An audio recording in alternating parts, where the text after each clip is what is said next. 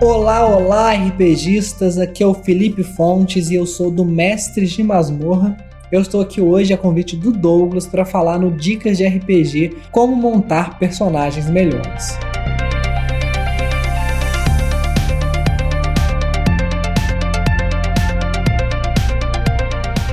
Hoje eu vou dar uma dica para você, mestre, ajudar o seu jogador a criar personagens mais tridimensionais, personagens mais interessantes e personagens que vão trazer mais possibilidades de interpretação para a mesa.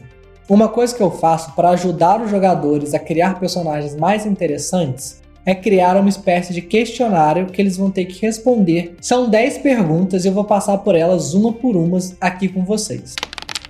A primeira pergunta é: cite uma coisa que o seu personagem se arrepende. O objetivo dessa pergunta é fazer com que os jogadores pensem em momentos que o personagem possa ter agido contra os próprios impulsos e contra os próprios ideais. Para os seus jogadores, é uma ótima ferramenta para ele pensar um pouco fora da caixa. Quando esse personagem lidar com uma situação parecida, o seu jogador vai ter uma noção de como reagir a essa situação, porque ele já descreveu uma vez como o personagem reagiu a isso. E não só isso, isso vai permitir com que você como jogador entenda que o personagem é muito mais complexo e muito mais tridimensional do que só uma folha de papel, permitindo que você entenda um pouco mais sobre as fraquezas e defeitos desse personagem.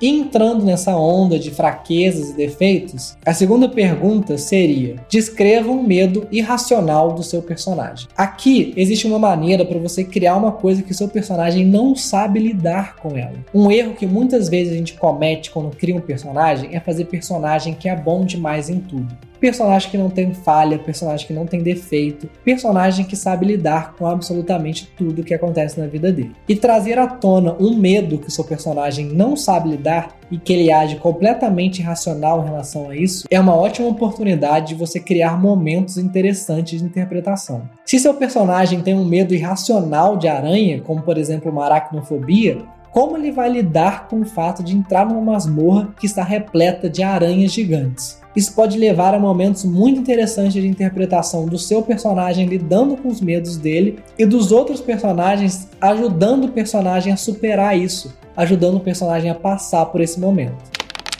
A terceira pergunta pega carona na primeira. Cite um momento que o seu personagem se descontrolou. O objetivo dessa pergunta é citar um momento que o seu personagem perdeu completamente o controle das próprias emoções. O objetivo dessa pergunta é fazer você entender que algumas coisas específicas podem fazer o seu personagem se descontrolar. Dessa maneira, quando você encontrar essas situações, ao invés de ter um personagem que reagiria de maneira calma a tudo, ele vai ter uma situação em que ele é explosivo.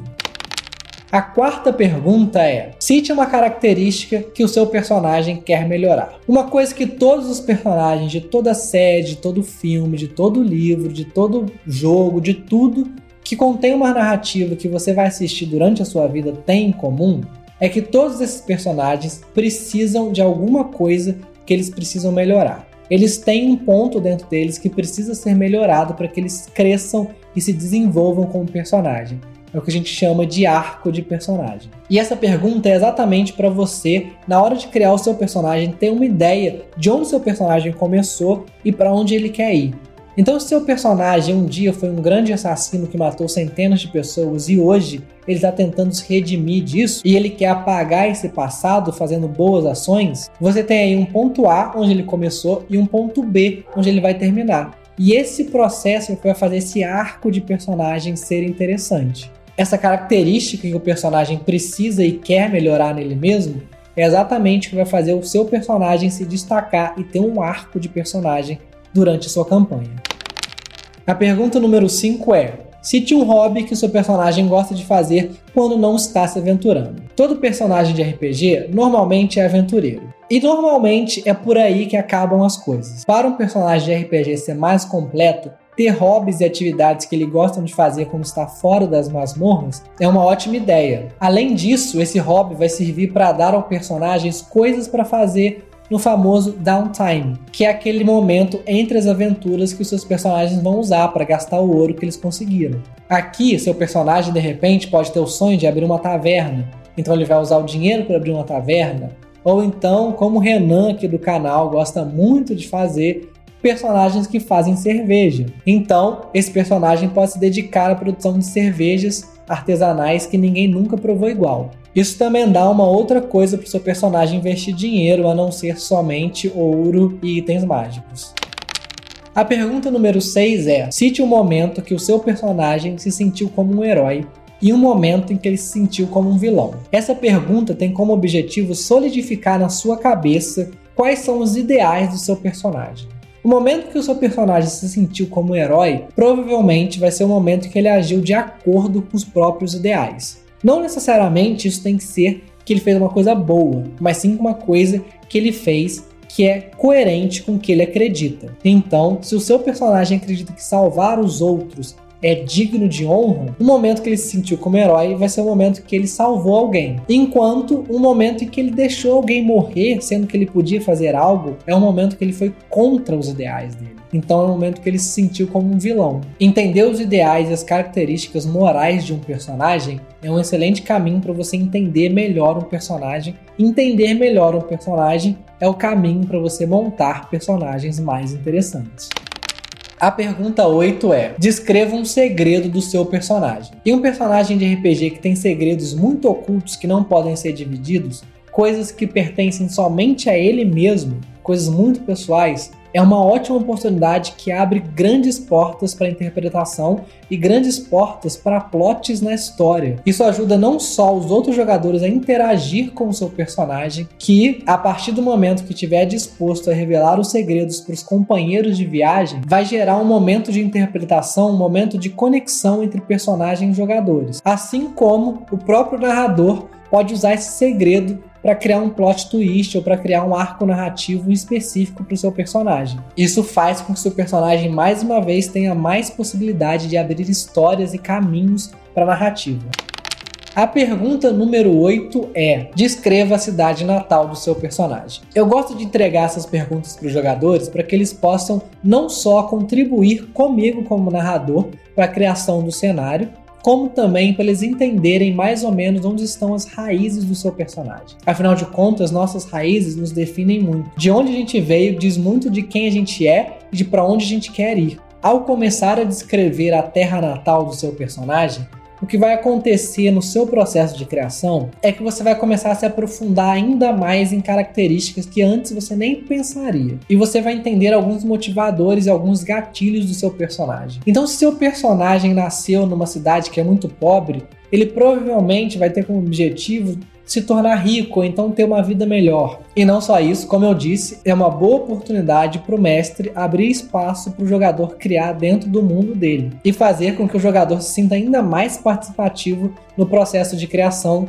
tanto do mundo quanto do seu personagem. E claro, atrelar uma história do seu personagem à história do mundo faz com que tudo fique muito mais coeso e que as oportunidades de interpretação para esse personagem cresçam exponencialmente.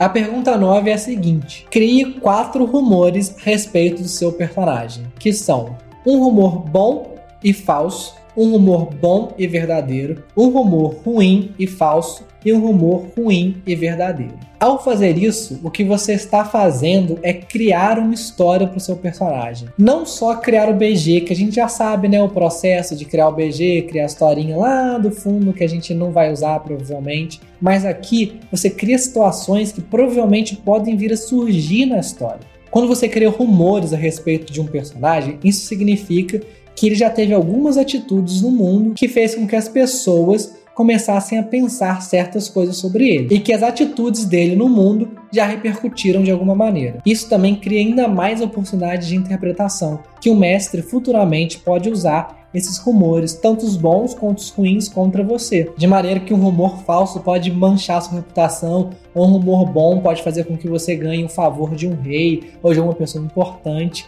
e coisas do tipo. Então entende como esse tipo de coisa não só pensar só na ficha e não só pensar só no BG, mas também pensar como seu personagem afeta e afetou o entorno dele, tanto pessoas como cidades, como os lugares que ele passou, faz com que você crie uma história muito mais abrangente, muito mais interessante e com muito mais possibilidades de expansão. E por último, mas não menos importante, é cite três objetivos do seu personagem, sendo um deles um objetivo final, aquele que seu personagem pode se aposentar depois que cumprir. Isso é uma maneira de você criar um personagem coeso e que tenha vontades e tenha interesses e que tenha objetivos claros. Muitas vezes, como uma narrativa de RPG uma coisa viva e muda o tempo todo, pode ser difícil de você manter uma linha narrativa coerente, uma linha de objetivos coerentes com o seu personagem. Tendo uma lista de objetivos que o seu personagem quer cumprir, isso faz com que você, como jogador, não perca de vista para onde esse personagem vai. Não é porque a gente tem um objetivo que a gente vai largar tudo e correr só atrás dele. Não, às vezes a gente tem que saber a hora de deixar ele de lado por um bem maior ou para ajudar outras pessoas, enfim. Seu personagem também vai ter esses momentos. Mas assim você nunca vai perder de vista o objetivo maior do seu personagem. E é por isso que você também cria um objetivo que seja o objetivo final dele. Uma coisa que é muito importante, aquela coisa que eu preciso cumprir isso e quando eu cumprir isso, o meu arco narrativo vai estar terminado. Porque todo personagem bom, todo personagem interessante, como eu já disse, em série, filmes ou livros, ele tem um arco narrativo. Depois que esse arco narrativo se completa, ele não tem mais para onde ir. Com um personagem RPG é exatamente a mesma coisa. Se o seu personagem tem um arco narrativo claro, você, como jogador, vai saber exatamente quando a aventura dele começa e quando a aventura dele termina, porque toda boa história tem um fim. Então é isso, RPGistas. Espero que eu tenha ajudado de alguma forma. E agora eu vou passar o dado para o próximo mestre da mesa.